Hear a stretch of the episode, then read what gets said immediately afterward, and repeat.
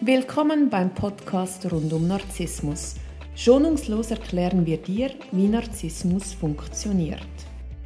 Wir, Martina Müller und Chris Övre vom Verein für Opfer von Narzissten, geben dir wöchentlich einen Einblick zu diesem Thema. Wir sind auch online für dich da. www.co-narzissmus.com Neue Woche, neuer Podcast. Hallo Chris. Hallo Martina. Ich freue mich sehr, mit dir heute das Thema anzuschauen und zwar vom Betrügen. Wieso betrügen Narzissten häufig? Ähm, das ist etwas, was zu ihren Manipulationswerkzeugen gehört, aber es gibt da einen tieferen Grund, warum sie das überhaupt tun. Also, und wo ist der? Ähm, es ist eigentlich eine Grundangst, die sie haben, die Angst, nicht gut dazustehen oder die Angst, dass die Energiequellen verloren gehen oder die Angst, ähm, ähm, schlechte Zahlen zu liefern. Es ist eigentlich eine Angst, die dahinter steht und aus diesem Grund muss er betrügen auf verschiedenen Ebenen. Kannst du mir mal diese verschiedenen Ebenen erklären? Machen wir doch mal zuerst in der Liebesbeziehung. Wie kann ich mir das vorstellen? Wie betrügt ein Narzisst in der Liebesbeziehung? In der Liebesbeziehung gibt es eigentlich zwei Varianten. Eine Variante ist, er betrügt einen wirklich mit anderen Frauen oder wenn es eine Narzisstin ist, mit anderen Männern. Und äh, wenn man das herausfindet, also zuerst streitet er das ab oder sie.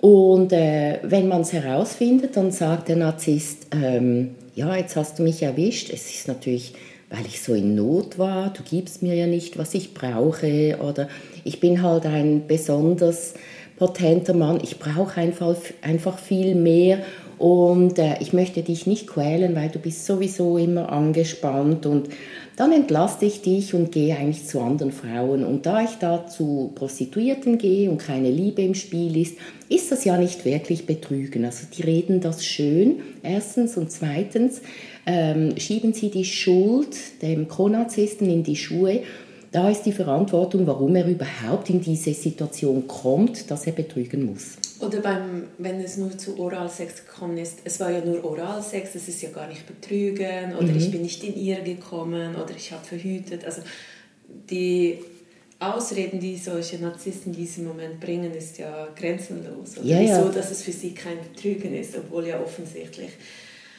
einen körperlichen Austausch, auf welcher Ebene auch immer stattgefunden hat.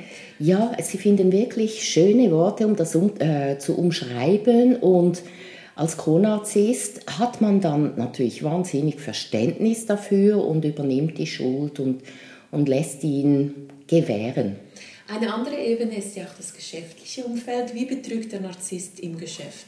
Im Geschäft ist es so, er muss ja auch hier sein Gesicht wahren und wenn die Zahlen nicht gut sind, dann wird er gewisse Sachen behaupten und wird es anderen Abteilungen in die Schuhe, Schuhe schieben, also dass er einfach gut wegkommt. Es geht hin bis zu Urkundenfälschen, das ist ja auch eine Art von Betrug. Oder als ich im Finanzbereich gearbeitet habe, hatten wir so eine Person, die den Verkauf gemacht hat, also ein Trader. Und ähm, der hat dann ähm, angegeben, er hätte da mehrere Deals gemacht. Er hat auch Belege gefälscht, dass ich in der Buchhaltung das buchen durfte und konnte. Das war auch alles visiert und so weiter. Dann gab es eine Riesenparty, weil der Umsatz so toll war und auch der Gewinn.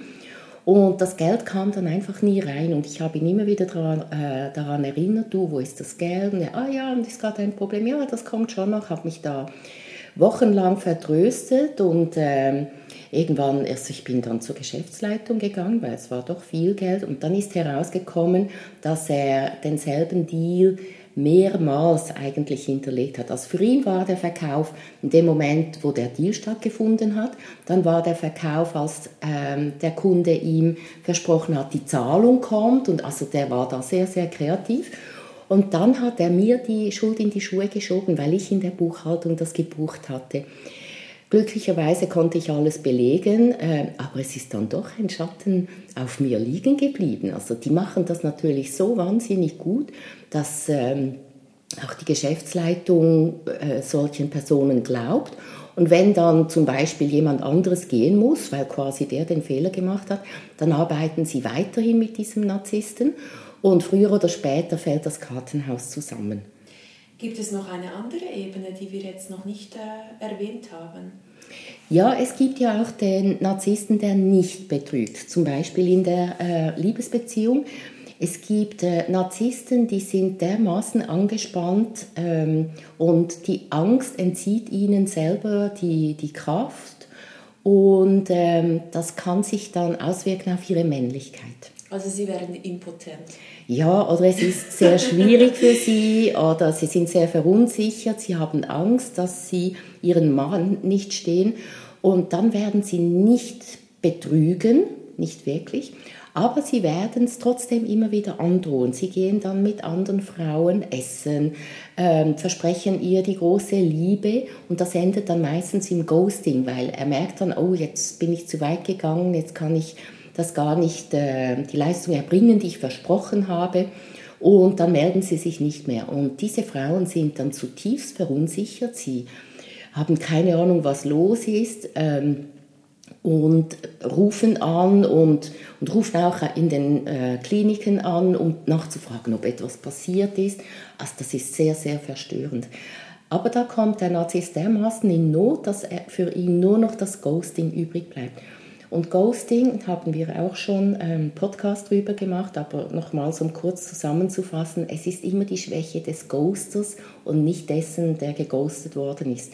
Derjenige, der geghostet wurde, kann froh sein, weil er sich da einiges ersparen konnte. Nichtsdestotrotz, ähm, in der Partnerschaft erzählt er dann, wie toll es war. Sie kann ja das auch nicht überprüfen.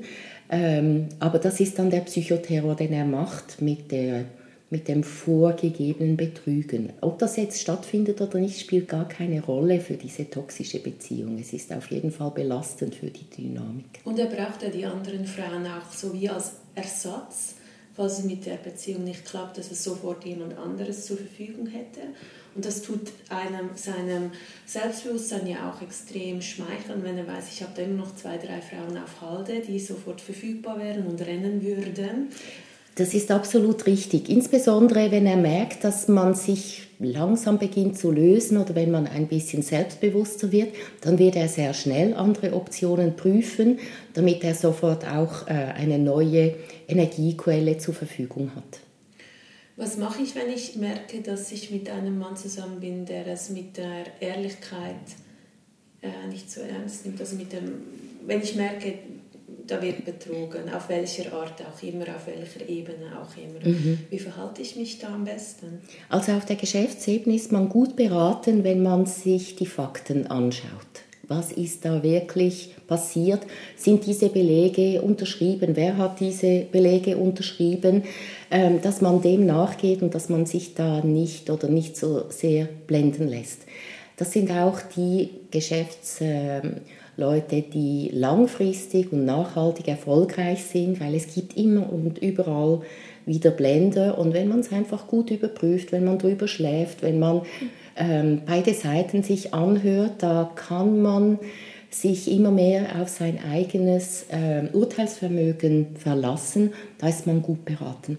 Und dasselbe ist eigentlich auch in der Partnerschaft, also wenn das thematisiert wird, Betrügen, äh, vielleicht ist man auch bereit für eine offene Beziehung. Also wenn man sagt, gut, okay, ähm, du gehst da noch mit anderen Frauen, ist es okay, wenn ich auch mit anderen Männern vorgehe?